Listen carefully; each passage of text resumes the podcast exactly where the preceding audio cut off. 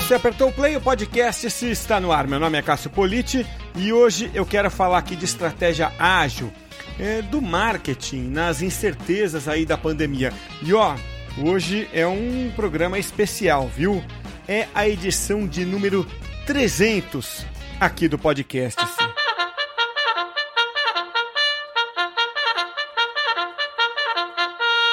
Na edição de hoje do podcast, eu tenho a enorme satisfação de receber a Vanessa Brandão, diretora de marketing do segmento mainstream da Amistel e Devassa. A Vanessa tem uma carreira sólida na indústria alimentícia, passou por Unilever por oito anos e nessa semana está completando 10 anos na Heineken. Aliás, no fim de semana, né? Vai completar 10 anos de Heineken. Aliás, é uma semana muito especial, né? Segunda-feira foi Dia Internacional da Mulher. A gente teve aqui um podcast especial por isso. E hoje, na edição 300 do podcast, a gente tem a Vanessa aqui para comemorar junto com a gente esse, esse episódio especial, que é justamente na semana em que ela comemora 10 anos de Heineken. Dentro do grupo Heineken, a Vanessa passou é, por várias marcas do grupo, né? Kaiser, Sol, Amistel, Desperados e Devassa. A Vanessa está, é, então, né, com toda essa bagagem aí de muitos anos trabalhando nesse segmento que é tão importante, tão forte no Brasil. Vanessa, é uma grande satisfação ter você por aqui. Obrigado por aceitar esse convite e bater o papo aqui com a gente, Vanessa. Poxa, eu que agradeço, Cássio, pela essa introdução aí tão tão bacana. É uma honra poder estar aqui, conversar um pouquinho sobre a nossa empresa, enfim, sobre temas diversos. Admiro muito o podcast e estou muito feliz. Obrigada pelo convite. Puxa, a honra é toda nossa aqui, Vanessa. E olha, se você me permitir, eu vou confidenciar uma coisa aqui para você. É, uma das minhas aquisições recentes, né, e, e acertadas, foi comprar uma cervejeira. Tá? É, as, as, pessoas confundem cervejeira com chopeira, né? Então é bom explicar é. que cervejeira é aquela geladeirinha, né? Tipo, parece que um Que mantém a temperatura perfeita é... para gente tomar a cerveja do jeito isso. que a gente gosta. É isso aí. E, e, olha, e não é porque você está aqui não, tá? Mas é, o Alexandre Abreu que, que fez o convite, né, em nome aqui do podcast para você, ele já foi várias vezes é, desfrutar da cervejeira comigo e ele, ele é prova né, de que não é, não é para te bajular, não, mas se você abre a minha cervejeira lá por dentro, você vai ver que ela é, né, tem uma, uma coloração né, um esverdeada. esverdeada. É, é isso. Né, de, de, de, por culpa né, de uma garrafa né, é holandês, de origem e, e holandesa. Que garrafa, né? e que garrafa. Você, você sabe do que eu estou falando. Né? É isso aí. E não, não, é, não, não, não, falo isso para todos, não, é, porque é, a, a, Heineken realmente né, caiu no gosto né, do, do brasileiro. Eu queria falar, falar é, eu vou falar com isso, sobre isso com você, né? uhum. né? É, mas é, é, é, muito curioso, né? Como, como a gente, como o brasileiro gosta de cerveja e vai aprendendo a gostar mais e, né, de, de cerveja boa, né? vai começando a entender a diferença das das lager né, para as ali e né, entra a onda das artesanais que vão ensinando a gente até a diferenciar um pouco mais né, a cerveja e, e aprender a gostar de cerveja boa. Né? É, e, e, nesse contexto que né, a Heineken e as cervejas do, do grupo né, vão, né, vão, vão ganhando força. E olha, e, e, e para minha mulher, é, a, mais, a mais gostosa é a Baden-Baden, que é da família também, que vocês trataram de. Tudo de, da família, tudo, tudo da, da, família. família. então, então tô aqui te bajulando, mas com muita sinceridade, tá? Porque o que eu tô falando é a pura verdade. Não, a gente fica super feliz, obrigada. Ah, acho que é um trabalho aí de 13 mil pessoas para botar essas essas belezuras aí na rua, para que ela chegue até a sua cervejeira, para que chegue até o copo da sua esposa. Então, acho que eu vi um, um relato de consumidor que gosta dos nossos produtos para a gente lá na empresa é uma melhor, não tem feedback melhor do que esse. É, e, e, e, bom, vocês fazem por merecer, né? Porque é um trabalho árduo, duro, é, e, e, imagino que, que é, é realmente é, disputado, né? Porque é, o Brasil é um país né, com excelência em tomar cerveja pelo clima, pela tradição, pelo histórico. E é, e é aí que começa a nossa conversa, né, Vanessa? Porque a gente está falando disso ainda em meio à pandemia, né? Até num momento duro da pandemia, que a gente esperava ter saído já dela, né? É, e eu queria te perguntar exatamente isso: como é que a, a pandemia mexeu com a rotina de um gestor de marketing, né? Porque eu estava lendo uma pesquisa da Opinion Box, né, é, mostrando alguns dados interessantes, né? Que, por exemplo, houve aumento de 20% do consumo de bebida alcoólica, né? É, de, desde que começou a pandemia, né? É, e houve também aumento do uso de delivery, né? São dois dados da mesma pesquisa. Você deve, obviamente, ter dados muito mais apurados e precisos para o seu dia a dia, né? É, como é que isso mexe na hora que você está lá, né, gerindo marcas eh, dentro do grupo Heineken, como Amistel, né, como Devassa? É, como é que muda a vida de, de quem está fazendo marketing né, em marcas desse tamanho, quando você, num belo dia, está sentada no seu computador, na sua, com a sua equipe, né, pensando em supermercado, em distribuição, em caminhões, e, e praticamente da noite para o dia muda tudo, mexe em consumo, mexe em forma de distribuição. É, como é que foi esse? Como é que é o, o, o marketing em meio a esse terremoto? É parte do terremoto. a gente a gente está no mesmo chão, então se o chão treme, a gente treme junto.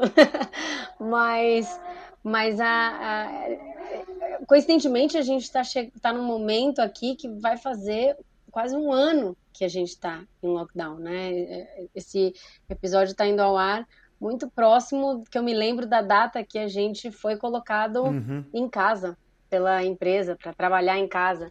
E de repente, do nada, tá todo mundo longe tendo que se conectar, tendo que traçar planos para um, um, momento que a gente não sabe o que, que vai ser, o que, aonde vai dar, o, o que, que vai ser o dia de amanhã. A gente achava que é, a coisa ia estar tá até como você mesmo comentou, né? Nesse momento as coisas já iam estar tá mais é, normais, entre aspas, né? É, e não estão, pelo contrário, né? Parece que a gente está na pior fase de todas desde que tudo isso começou. Então, é, para a gente, uma coisa que foi um aprendizado muito grande é aprender a trabalhar numa incerteza ainda maior do que o que a gente já trabalhava. Porque você pensa num planejamento de marketing, que você tem que fazer um planejamento de três, quatro, cinco anos. É, a gente também sempre trabalhou com incertezas, possibilidades, cenários, alternativas. Mas eu acho que é, nunca, né, na, a gente, inclusive eu estava outro dia num, num, curso que eu estou fazendo, fazendo uma, tá tendo aula de gestão de risco, né, e a gente estava debatendo do tipo, será que alguém colocou em alguma gestão de risco alguma empresa no seu planejamento de risco uma possibilidade de pandemia como essa que a gente está vivendo? Ninguém nunca imaginava que a gente poderia viver uma coisa assim. É, então, é, a gente teve que se adaptar, né? E, e como marketing você trabalha para atender as necessidades do seu consumidor e ser relevante para o seu consumidor, é, o que, que é ser relevante nesse novo cenário? Né? Num cenário onde está todo mundo em casa, num cenário onde a pessoa não pode sair nem para ir no supermercado. Então, houve é, é, muito essa questão de você falar do, do shift do, do, do, canal de compra, né? Eu acho que o, o delivery foi um, um boom nunca antes visto, né? O Brasil não era um dos países que maior tinha é, representatividade de consumo online. E hoje em dia isso deu um salto gigantesco. Então a gente é, eu, eu, me lembro que ano passado, quando a gente estava planejando o ano, tinha o lançamento de 00. A gente tinha feito um plano que envolvia muito lo, é, é, lojas físicas, né, de Heineken 00, material de ponto de venda e tal, e a gente fez uma mudança drástica para um, um, um é, uma ativação, um trabalho muito mais online, via e-commerce, via entrega de amostra em casa, né? A gente tinha um planejamento grande de patrocínio de eventos que, que foi todo por água abaixo. e a gente teve que remodelar tudo. Então, eu acho que hoje, né, quando você pensa do ponto de vista de como a pandemia mexeu nessa nossa rotina, ela ainda mexe, ainda está fazendo a gente trabalhar numa inconstante constante, né? A gente não sabe o que vai acontecer amanhã, né? A gente está vendo de entra na fase vermelha, sai da fase vermelha, vai para a fase amarela, depois volta. Então, tudo isso são possibilidades. E a gente que tem como né, um dos principais canais o canal Bar e Restaurante, que representa 60% do nosso volume, isso faz com que a gente trabalhe planos diversos, assim, é praticamente é, a gente brinca polvos. É, a gente tem vários cenários e, e putz, se voltar, a gente faz isso. Se não voltar, a gente faz aquilo. É, e, e, e, o mindset ele está hoje muito mais voltado para o digital até a segunda ordem, né? Então, quando vão voltar os eventos, não sabemos. Então, é, até lá a gente não vai pensar em evento físico, a gente vai pensar em estratégias que não dependam disso, por exemplo. É, mas sempre com aquela, com aquela questão de, de ser relevante. E o que, que é ser relevante, né? Para, em algum momento, né, no primeiro momento da, da, da, pandemia, por exemplo, tinha uma questão de necessidades muito básicas, né, ali, de serem atendidas. É, então, a, a, empresa ela buscou, por exemplo, parcerias com a Unilever para transformar o álcool das nossas cervejas que não estavam sendo vendidas no bar, por exemplo, em álcool gel, né, em produto CIF para distribuir para as comunidades. A gente se juntou com a Vicky Bold para transformar o malte das cervejas que a gente não estava produzindo, porque os bares estavam fechados, é, em pão. E a gente produziu pão, né, mais de 2 milhões de pães para entregar para as comunidades.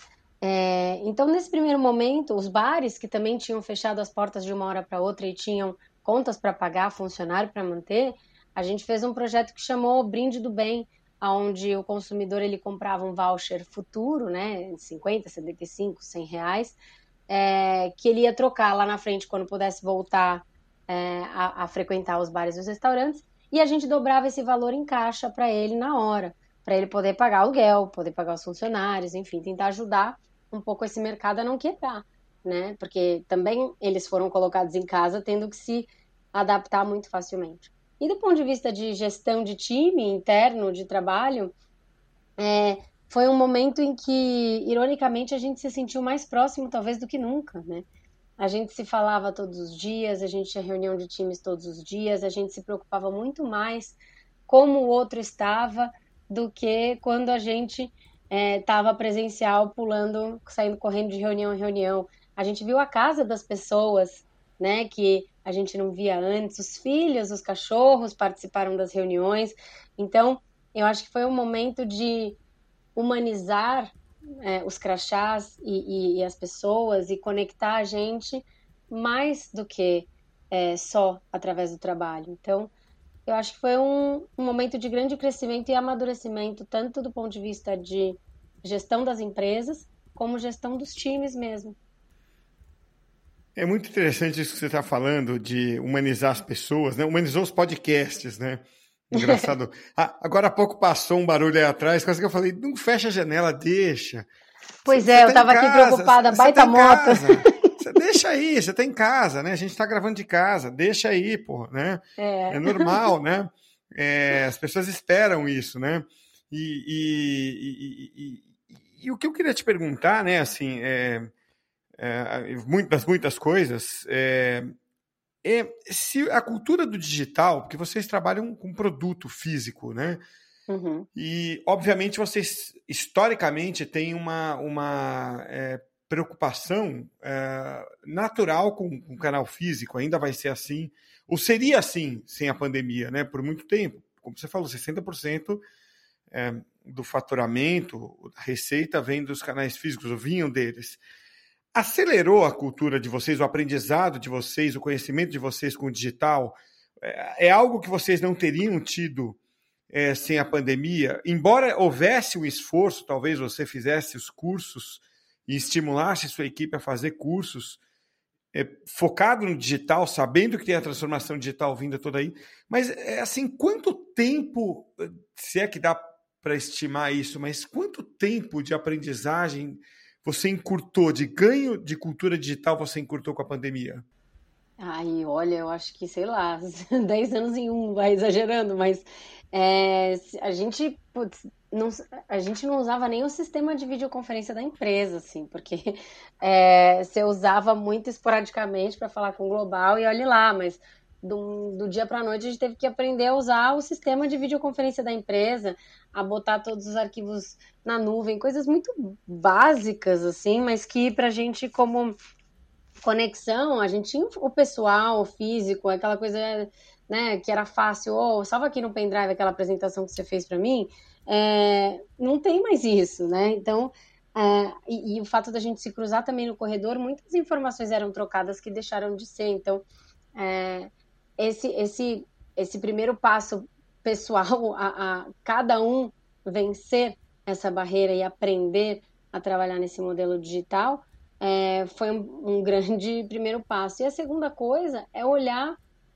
é, olhar o canal com muito mais é, prioridade, né? Ele era um canal que estava em desenvolvimento, todo mundo, acho que a Heineken sempre foi uma empresa com uma cultura digital muito forte, é, quando muito não se falava em formatos é, que a gente fala do fit to platform, né? Então, o que você joga no Facebook é diferente do que você joga no Instagram, que é diferente do TikTok. Enfim, cada plataforma tem uma característica e a Heineken sempre foi uma empresa que é, é, é de vanguarda nesses assuntos, né? E de, e de puxar isso muito uh, ah, um, como uma cultura mesmo da empresa e isso globalmente, né? Não é só aqui no Brasil.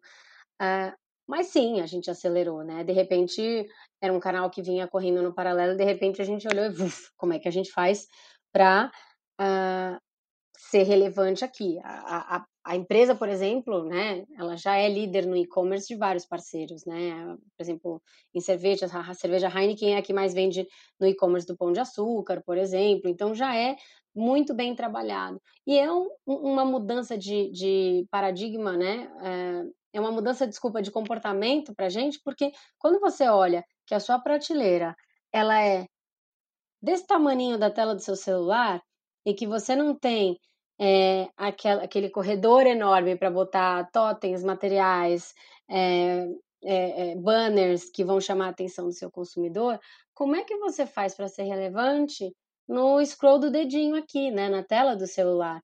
É, que tipo de foto você tem que colocar, que tipo de fonte você tem que colocar, como fazer o seu. Qual é a informação que o, o, o shopper está buscando na hora que ele clica num produto, né? Como é que ele acha seu produto facilmente? Então, tudo isso, e, e, e nesse momento foi muito importante a gente ter parcerias com grandes é, é, retailers, né? Como, por exemplo, um Rappi, né, o, o, o, a Magalu, que enfim, são parceiros muito grandes nossos que, que são plataformas digitais de venda super importantes e relevantes, e também os e-commerce dos nossos clientes que já eram parceiros na loja física, como o Pão de Açúcar, por exemplo, Carrefour, enfim, é, vários que a gente tem um relacionamento muito bom. Então, é, aceleramos sim o aprendizado, tivemos que adaptar o olhar, sim, porque é um comportamento completamente diferente. O que leva uma pessoa a comprar no digital é diferente do que leva a pessoa a comprar no mundo físico. E a forma da gente se comunicar ali também tem que ser diferente, né? É, então, sim, foi bastante acelerado, né? Dizem que na, nas grandes crises é que a gente acelera é, o, o desenvolvimento. Então, acho que essa não foi diferente. É, vale até para guerra isso, né? Felizmente não foi uma guerra, teria sido muito mais dolorosa. É uma guerra é... contra o vírus, né? Não deixa de é. ser. Bom, e, e, em número de mortes, é pior que uma guerra, até, ou, ou, ou vai, comparável a uma guerra, se não pior, né? É, e, e, você falou de, de né, planejamento, né? É, assim, no dia a dia, né, Vanessa? É, o, a gente aprende né, no MBA né, é, e, na própria faculdade, quando você faz, ou estudando marketing de uma forma geral, é sempre é o planejamento de longo prazo. Né? Eu, pelo menos quando eu fiz MBA, é, nossa, até medo, quase 15 anos atrás, a gente aprendia né, a visão é, para daqui a 15, 20 anos. Eu cheguei a fazer isso em empresas onde eu trabalhei, né? Como estaremos daqui a 15 anos, 20 anos? Eu, eu confesso que comigo, né, com os meus botões, eu pensava assim, pô, é, eu não sei nem onde eu vou estar daqui a 15 anos, não sei se eu vou estar nessa empresa, né? Mas ok, vamos fazer exercício aqui, né, da, né, da, da do, do planejamento estratégico e tal. E você acha que isso ainda faz sentido, né? Assim, porque é, eu tenho visto agora gestores né, de marketing é, do C-level, né? Falar muito mais do planejamento assim, longo prazo para três anos, né? Médio uhum. prazo para ano que vem, curto prazo hoje, né? É, o que você pensa de, disso, né? Qual é o timing? E acho que não tem certo e errado, né? Porque outro gestor falou uma coisa que você tem que repetir. Mas o que, que você pensa ser né, numa estratégia para uma empresa né, como a Heineken, é, o grupo né, Heineken, o que, que você acha que é um timing é, é adequado quando a gente pensa em, em é, curto, médio e longo prazos? Olha, eu, eu acho que uns cinco anos é um planejamento de longo prazo relevante, assim, razoável. Por ah. que, que eu acho? Porque o que você decidir é, você precisa ter um caminho, né? Que nem quando a gente sai de casa, eu preciso saber para onde eu vou. Se eu vou virar à esquerda ou à direita hoje, depende para onde eu vou querer chegar, né? E, e, acho que se, eu, se você não sabe lá na frente aonde você quer chegar, é, as suas ações de hoje não têm muito sentido. Elas não, é, você não, Enfim, você pode tomar diversas ações que não vão te ajudar a construir um, uma consistência, né? Então, você saber se você quer quanto você quer atingir do mercado, o que, que você quer com a sua marca, onde você quer posicioná-la, como você quer que ela seja reconhecida daqui a cinco anos, é muito importante para você definir o seu plano de hoje, né? Então, ah, por mais que você não esteja na posição daqui a cinco anos, sei lá, né? É, uhum. Ou esteja, mas é, pouco importa onde você vai estar daqui a cinco anos, porque o que você definir onde você quer que a marca esteja daqui a cinco anos vai ser muito importante para o que você vai fazer hoje. É, então, a gente trabalha muito é, em planejamento de longo prazo, né? Longo prazo para cima de três anos é o que a gente tem feito.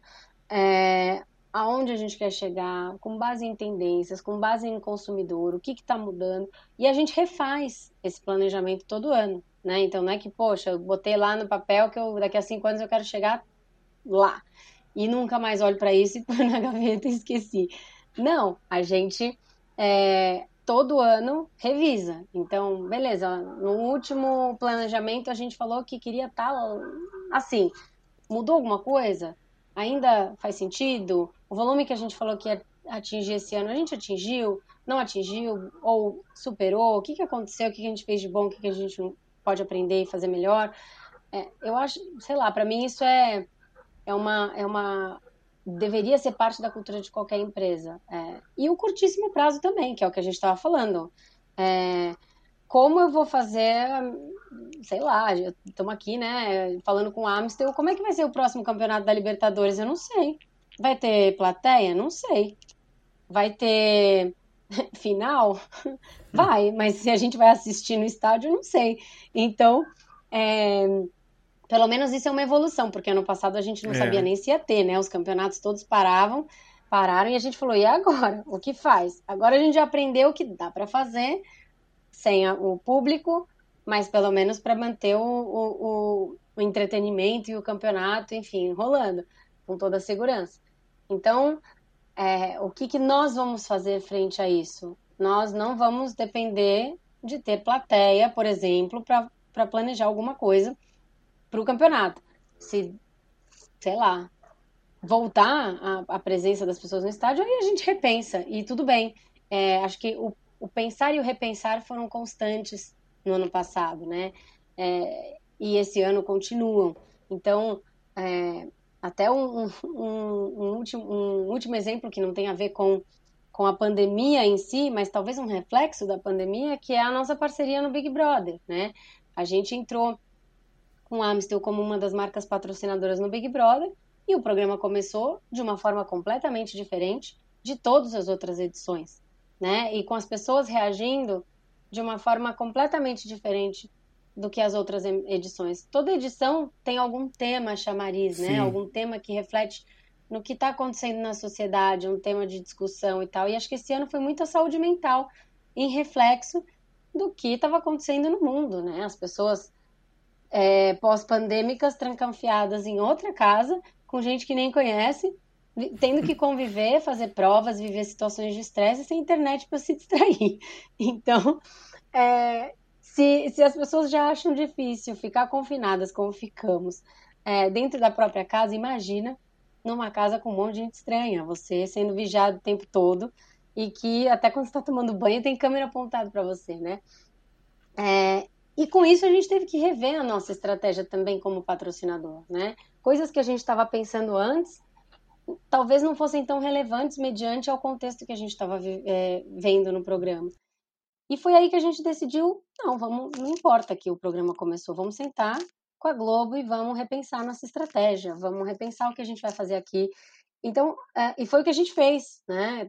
Sugerimos uma, é, juntos com a, com a, emissora, né? Definimos uma dinâmica ao qual os, os brothers falaram de valores que são super centrais para a marca Amistel, como respeito, diversidade, inclusão, tolerância, é, e, e que também são partes de uma boa convivência e um parte de uma convivência diversa, que é o que eles estavam vivendo ali, né? A gente fala, uma convivência com diversidade, ela gera conflitos, não tem jeito, né? É, é, pessoas diferentes geram conflitos. E, e, acho que é assim que a gente, quando a gente reflete sobre eles e evolui, é assim que a gente leva um mundo mais diverso. É, então, o, o, o, planejamento de cinco anos, voltando ao o coração da pergunta, ele é super importante para você saber onde você vai. Porém, o replanejar, planejar, é, tem, aquela, tem aquela frase famosa, né, do tipo, o analfabeto do, do, deste último século é aquele que não sabe que é, a maior virtude é aprender, reaprender, desaprender e reaprender de novo. Algo assim, a frase, mas é isso. É, é, não é porque você definiu os seus cinco anos que a sua jornada vai ser em linha reta. Pelo contrário, ela vai ser qualquer coisa menos linha reta. Olha, você fez uma reflexão sobre Big Brother que é, me fez, acho que, entender por que, que esse Big Brother fez tanto sucesso ou tanto barulho, né? É, é. é, um reflexo da pandemia. Eu não tinha pensado nisso até agora, Vanessa, mas é muito interessante a sua reflexão. Claro, você deve estar muito mais é, envolvida nas discussões por uma razão óbvia, né? Mas é, é muito interessante a sua reflexão. Vou ficar com isso na cabeça, viu? é, mas, é, mas é verdade, né? Porque, poxa, para pra pensar. Não tá difícil ficar em casa o tempo Sim. todo e não sair mais? Imagina se você sai da sua casa e você vai entrar em outra que além de ser difícil ficar em casa, você vai ficar sem todas as pessoas que você ama, com um monte de gente diferente e sei lá quantas câmeras apontadas para você, né? A gente se viu ali, né?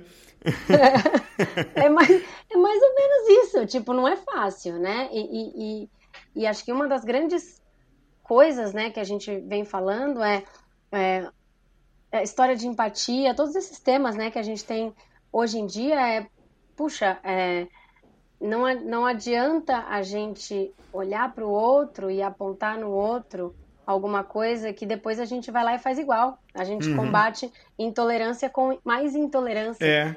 Isso não vai ajudar a construir um mundo mais diverso, um mundo mais tolerante, um mundo mais empático, que é o que a gente mais está precisando hoje em dia. É, perfeito. É, é, é penso exatamente como você. E. Vanessa, é, deixa eu. É, queria explorar um pouquinho uma, uma coisa que existe no mundo, é, em particular das cervejas, que é, é, que é essa alternância no gosto né, do brasileiro.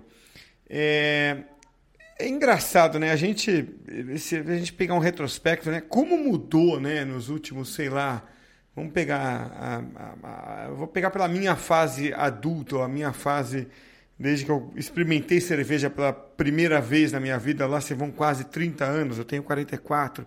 Então, é, é, aqui não vou citar marcas aqui só para não ser eventualmente deselegante com outras marcas, mas elas, alterna, elas se alternaram ali, né, ao longo dos tempos, né? É, então, é, basta você pensar ali em, em, Copas do Mundo ou nos churrascos que você foi desde a faculdade, né? Como sempre o brasileiro foi trocando é, a preferida dele e como isso varia de região para região. Eu tenho o privilégio de conhecer, de ter é, passado por 25 estados brasileiros, né? É, é, pelos próprios cursos do Comunix no passado. Você vê como isso também tem um aspecto regional, você deve saber muito uhum. melhor do que a, grande maioria né, do, do, das pessoas do mercado aí, pela sua posição. É, agora, tem as pesquisas que mostram né, é, que uma, uma pesquisa em particular, muito, muito recentemente, mostrou que a, a Heineken é a preferida né, do brasileiro. Eu vou deixar o link, inclusive, da pesquisa aqui na descrição do podcast. Né?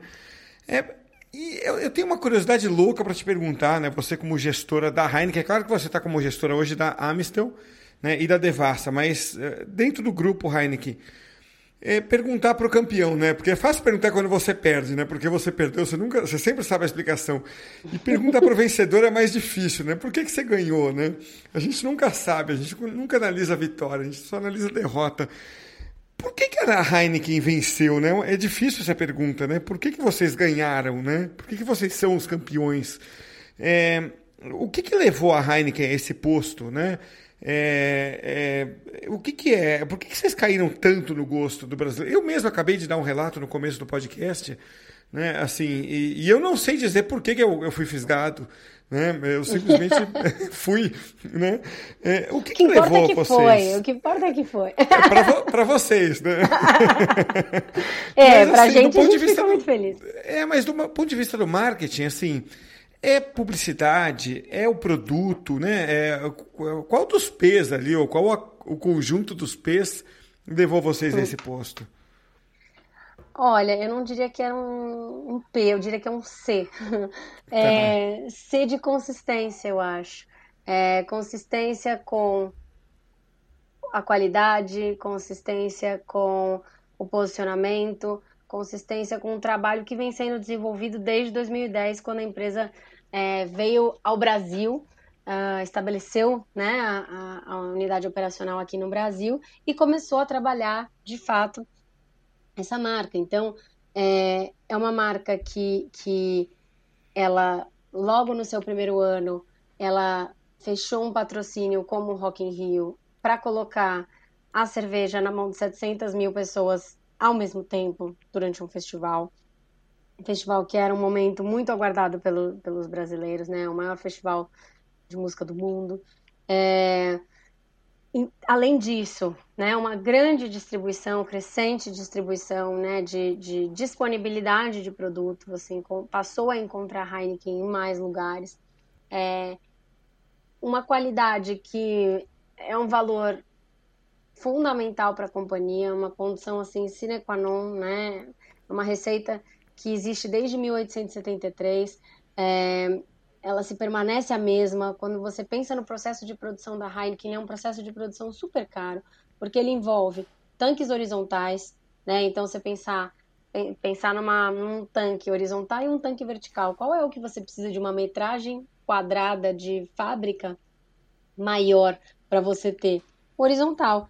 E por quê? Porque isso daí ajuda a levedura da Heineken a fermentar melhor, né? Você tem mais superfície de líquido em contato com o ar quando é, você tem um tanque horizontal do que quando você tem um tanque vertical. É, outra coisa, a levedura de Heineken é uma levedura exclusiva, que é chama, a gente chama de levedura A. É, é, é, só é usada na Heineken no mundo todo e ela é a mesma família de leveduras desde a primeira Heineken, né? Que ela é reproduzida por osmose e é transportada em câmara fria para o mundo inteiro que produz Heineken. Então imagina que isso é um trabalho gigantesco. É, e, e, acho que quando ela chegou aqui no Brasil, é, ela era, ela tem um perfil de sabor diferente do que o brasileiro estava acostumado até então, né? É, houve quem disse que nunca daria certo no Brasil porque era muito amarga e que o brasileiro uhum. não gostava de cerveja amarga. Quando o brasileiro estava acostumado a chegar no bar e pedir mais gelada, hoje ele vai lá e pede Heineken. Então, é, eu acho que é por isso, porque a Heineken ela se mostrou uma combinação de qualidade e de experiência, porque também é, a gente tem uma experiência que a gente valoriza muito, tanto no bar quanto em qualquer coisa que a marca faz, muito grande. né? Se você pensar nos eventos que a marca promove, se você pensar na experiência do bar, do treinamento de brigada que a, que a Heineken faz, ela treina todos os, os bartenders dos seus parceiros para servir o chopp perfeito, que a gente chama lá do Star Serve, que são os cinco passos de como você servir a Heineken perfeito. Então, é, é um trabalho, um investimento, uma dedicação na qualidade do produto e da experiência que são muito consistentes. Então, é, e junto a isso, uma comunicação super criativa que, que a gente foi é, expandindo cada vez mais ao longo da nossa história para mais e mais pessoas. Porque por mais que Heineken seja um produto premium, né, um produto que por tudo isso que eu te contei tem um valor é, é, mais alto, é, a gente fala de uma garrafa de cerveja, né? Então é uma, é, não é um carro de luxo que são pouquíssimas pessoas que terão acesso qualquer pessoa que quiser consumir uma Heineken, para a gente é interessante, para a gente é um consumidor de valor. É, e é acessível, né? Por mais que, poxa, talvez você compre menos vezes, dependendo da sua renda, enfim, mas todo mundo pode ter uma Heineken. É, e, e, essa e reconhecer isso e, e, trabalhar de uma forma que a gente possa ser acessível também para todos, né? Eu tenho, a gente tem desde uma latinha, uma garrafinha de 250 ml, mais acessível até o barril de 5 litros, que é para quem quer uma experiência mais diferenciada, que ninguém tem no mercado. Então, eu acho que é diferenciação, qualidade, é, experiências inesquecíveis e, e tudo isso de uma forma consistente é o que conquistou o coração do brasileiro, que, que adora ser bem tratado, né? A gente gosta, então quando tratam a gente bem, a gente reconhece. e ó, deixa eu dar um testemunho aqui. Isso que você falou do, da forma de produzir. É, e, e, e não, não, é cascata, não. Quando você vai lá no, no, no museu, no, no, no, tour da Heineken em Amsterdã, é, é, pô, eles contam com orgulho, né? É, um, pô, é uma atração turística né? sensacional, uhum. né? imperdível quando você passa lá. É, putz, eles contam em detalhes ali, né? Com orgulho de como é feito e tal. E até a gente que não tem muita noção de qual é a diferença disso para qualquer outra marca, ali você ganha uma noção. Você fala assim, não, esse negócio deve ser realmente diferente né, das outras. E eles te que isso é realmente é, diferenciado, né? É, e, e, só para a gente fechar aqui, é, Vanessa, é, o, o, falando de Amsterdã, né? É, Quanto você consegue abrasileirar tudo isso que você falou, né? Tanto em a Heineken quanto Amstel, é, porque é, cerveja para o brasileiro é uma coisa, né? É, cerveja para o holandês, de onde vem a Amstel, de onde vem a Heineken, é outra coisa. Quanto dá, ou quanto é necessário, né? É, você abrasileirar a cerveja, a comunicação, a marca, para a coisa funcionar? Né? É, porque eu sei que tem marcas que pegam a comunicação ou a alma do produto é, no exterior, transportam para cá e, pum, do jeito que vem, toca aqui e a coisa funciona. Outros produtos, em qualquer uhum. indústria, não estou citando, não estou falando só de cerveja, não. Você tem que realmente. É, você importa praticamente só o produto, né? De resto, você tem que fazer uma transformação né, para que uhum. aquilo para que aquele produto tenha uma aceitação no país para onde ele vem. No caso de vocês, Amstel, Heineken, é, o quanto você precisou, vocês precisam é, adequar ao, ao mercado daqui? Ah, eu acho que se a gente está falando de uma empresa que se preocupa em ser relevante para os seus consumidores, óbvio que alguma adaptação ela tem que existir, né? É, no caso de Heineken, é, produto não se mexe, né? Isso é assim, condição sine qua non. Quem mexer ali pode passar no RH. mas, mas é óbvio que quando a gente tem um conceito, né, uma campanha, por exemplo, é, muitas vezes, né, campanha de Champions League, é, vem com um mote, vem com um tema, e a gente pensa, como que a gente vai traduzir isso para o nosso contexto, para o nosso, né, para nossa realidade. Então, teve ano que a gente falava é, que, que, pra, é, que o fã de Champions League ele supera todas as barreiras para assistir a Champions League, né? E a Champions League real é que ela só acontece num horário bacana para a gente assistir na Europa, porque o resto do mundo inteiro, aqui, por exemplo, é em horário de trabalho, três e pouco da tarde. É, você vai para a Ásia, sei lá, acontece à noite, madrugada. Então, é, quais são as barreiras? Se a campanha fala de um fã de Champions League é, é, supera todas as barreiras, quais são as barreiras do Brasil que o brasileiro tem que superar? E a partir daí a gente cria o que são os local top spins, né, que a gente chama. É como se fossem spin-offs da campanha do global, é, adequando para uh, ah, a realidade brasileira. E um outro exemplo foi a campanha com a Ayrton Senna que a gente fez em 2019. É, poxa, o Ayrton Senna, tudo bem, ele é um ídolo mundial, né? É, mas a gente tinha uma questão da Fórmula 1 aqui, que a gente queria é, reconectar o brasileiro com, uma, com a emoção da Fórmula 1. A gente já fazia dois anos que não tinha piloto no grid. É, o brasileiro, quando a gente não tem um esportista que está ganhando, a gente se desconecta né, do esporte, a gente é, tem menos interesse. Como é que a gente poderia trazer de volta a euforia é, pelo, a emoção da Fórmula 1 de volta para os corações dos brasileiros. E foi aí que a gente decidiu, no, em 2019, fazer um, uma campanha foi com um grande tributo, né? Uma grande homenagem é. ao Ayrton Senna, junto com a família. Junto com, é, é, é, foi uma das, sei lá, dos projetos mais emocionantes da minha, da minha trajetória. É, e, e junto com a família Senna fazer um ano de homenagens para ele, justamente para lembrar que além do grande ídolo piloto que existiu ali, ele era um grande ídolo nacional e ele inspirou muita gente, muita coisa boa. É, num ano que a gente estava passando por uma crise também no país muito complicada, não era uma crise de saúde como essa, mas enfim, estávamos é, também bastante polarizados, com, né, não tão orgulhosos assim, né, do, do contexto que a gente estava vivendo e ele tinha essa capacidade, né? Mesmo em momentos difíceis, ele fez a gente se juntar em volta da TV e sentir orgulho do país que a gente morava. E, e isso foi totalmente brasileiro, né? Assim, um insight totalmente brasileiro e que foi é, é, é, aprovado para a gente desenvolver aqui em parceria com o Global. Então, numa marca como Heineken, é, que vem muita coisa, é, insights muito globais acontece dessa forma, né? O país ele tem sim autonomia para propor e para dizer o que, que, é relevante dentro daquele contexto para ele.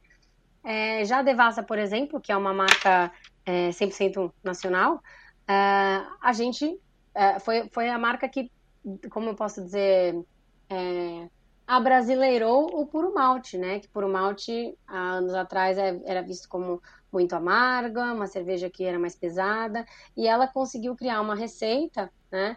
É, que fosse leve para o paladar brasileiro, que tem o que a gente chama de drinkability, né? Que você pode, é, é, que não pesa. Então, Devassa foi a primeira marca fora do segmento premium, né? Num segmento mais acessível, que democratizou essa cultura do, do puro malte. E hoje você vê que o mercado mudou, né? E mudou porque o brasileiro tomou gosto, né? Entendeu que, que isso é, é bom, que puro malte é sinônimo de qualidade.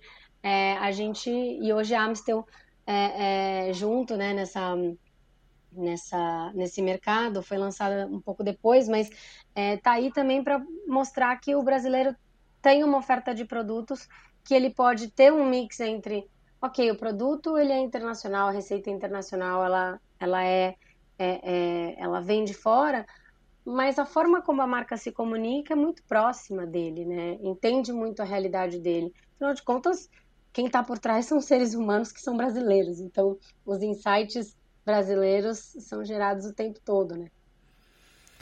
Muito bom. Ó, quem quiser procurar aí a, a campanha da Heineken com o Senna, procura por Obrigado Senna, né? É. é bom, eu, eu sou viúvo Senna, hein?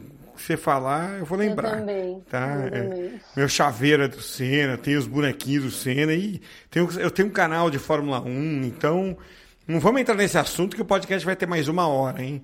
Então. Ai, ó, se deixar, eu também fico. É, eu e... sou fãzão. É, então vamos, vamos tomar cuidado. E só para fechar aqui, você fala tão bem, é, Vanessa, é uma delícia ficar te ouvindo aqui. É, e, e, acho que você, é, por isso mesmo, essa deve ser um, uma, é, claramente é uma das suas qualidades que levou, que, que levaram você é, ao, ao sucesso na carreira, né, chegar onde chegou. Mas você é, também usa essa sua habilidade para ser podcaster, né? Então... Opa! Sim! Aproveita e conta aí como é que é isso e faz o convite aí, né? Pô, obrigada, obrigada pelo elogio. É, fico feliz em saber esse feedback. É, eu sou, eu sou locutora também, né, nas horas vagas. Então eu faço Legal. locução de comercial, enfim, de qualquer coisa. É, e, e, e, nessa minha trajetória profissional, eu descobri que uma das coisas que eu mais gosto é ver as pessoas felizes, né, com as coisas que a gente coloca na rua. Então, seja num evento como o do Senna, de você olhar o brilho nos olhos das pessoas ali é, e elas estarem realmente curtindo aquilo, engajando e tendo uma experiência que, poxa, talvez elas nunca tivessem, né, que foi ver os carros dirigidos pelo Ayrton ali no meio da rua, próximo dele, sendo dirigido por Fittipaldi, Bruno Senna, enfim, é, isso gera nas pessoas uma alegria que me move, né? Me move profissionalmente de levar experiências que tornem a vida das pessoas mais feliz, mais memoráveis, mais agradável. E isso eu acabei levando para minha vida pessoal também. É, eu, enfim, eu, eu gosto muito de música, eu canto nas horas vagas, eu gosto de. Eu, eu fiz né, esse curso de locução porque eu amo voz.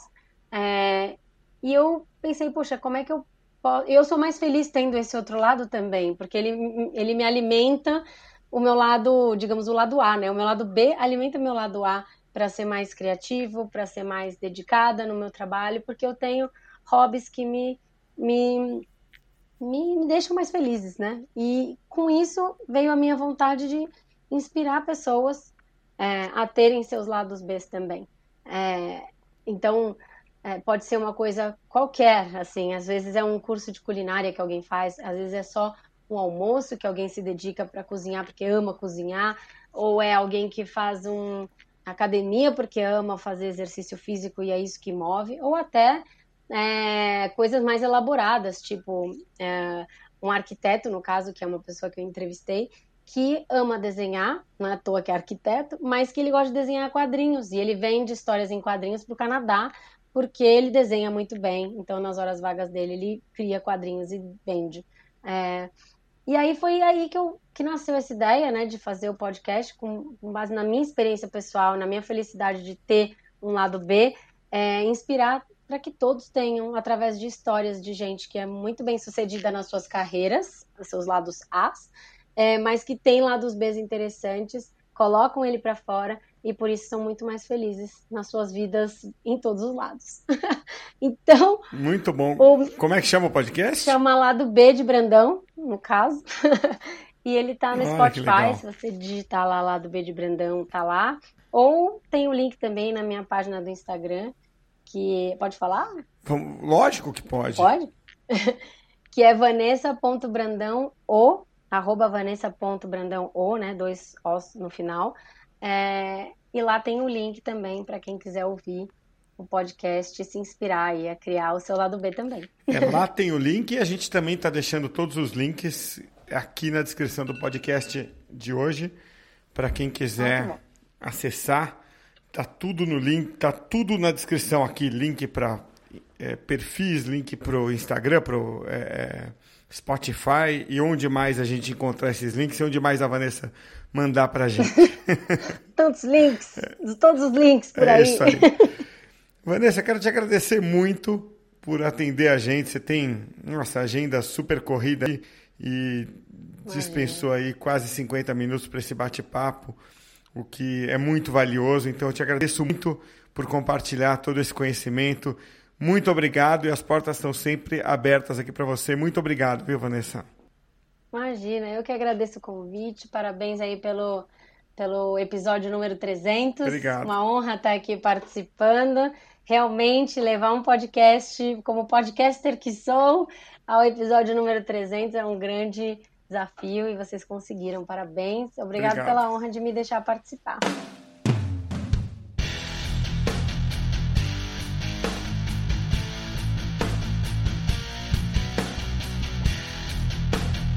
Esta foi a edição de número 300 do nosso podcast, hein? Pois é, bastante coisa, né? Já são quase quatro anos no ar. Mas é isso aí. Vamos então para o insight final. Como sempre, eu deixo o meu insight, você pensa no seu aí. Lembrando que o podcast 300 é oferecido pelos cursos do Comunique-se, plataforma de educação, com vários cursos online nas áreas de comunicação e marketing digital. Para saber mais, acessa lá cursos.comunique-se.com.br.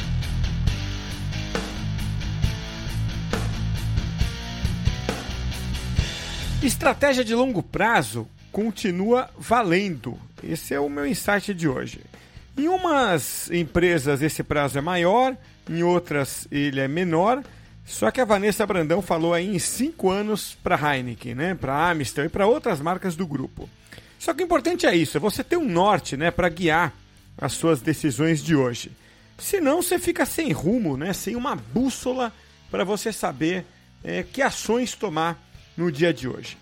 Esse foi um dos meus insights. Pensa nos seus aí também.